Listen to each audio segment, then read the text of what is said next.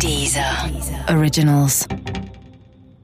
Musik, Hörbücher, Hörspiele und Podcasts findest du kostenlos auf www.dieser.com. Wissensnacks. Echt Krimi. Wissenschaft als Verbrechensaufklärung.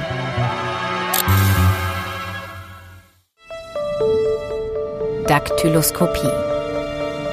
Wenn ein Embryo im dritten Schwangerschaftsmonat eine Straftat begehen könnte, dann würde er am Tatort keine Fingerabdrücke hinterlassen.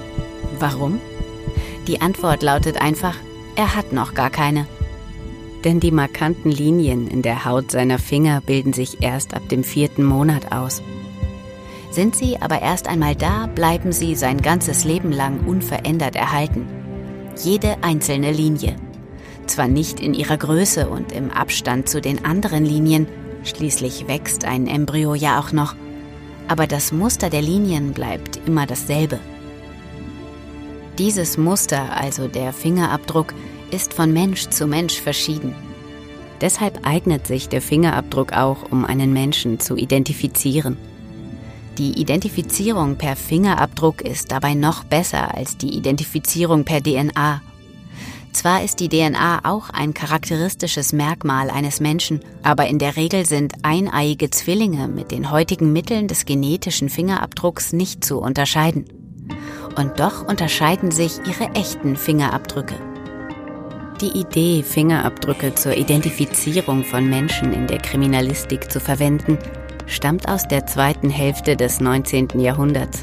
Der Brite William James Herschel hat das Verfahren als erster benutzt.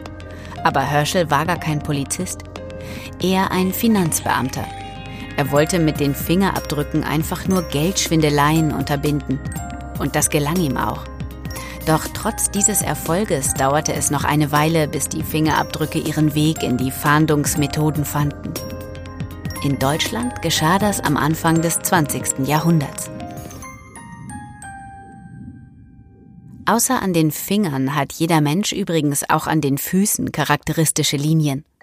Theoretisch wäre es also möglich, statt der Fingerabdrücke die Zehenabdrücke zu verwenden. Das tut aber niemand. Der Grund dafür liegt schlicht in einer Asymmetrie beim Schutz von Händen und Füßen. Denn Kriminelle tragen nur selten Handschuhe aber sie tragen fast immer Fußschuhe. Und mit denen hinterlassen sie natürlich keine Zehenabdrücke. Die vornehme Bezeichnung des Fingerabdruckverfahrens ist übrigens Daktyloskopie. Das Merkwürdige an der Daktyloskopie ist, dass sie wissenschaftlich betrachtet uninteressant ist. Denn außerhalb der Kriminalistik spielen Fingerabdrücke keine Rolle. Daktyloskopie als Wissenschaft gibt es fast nur in Kriminalämtern.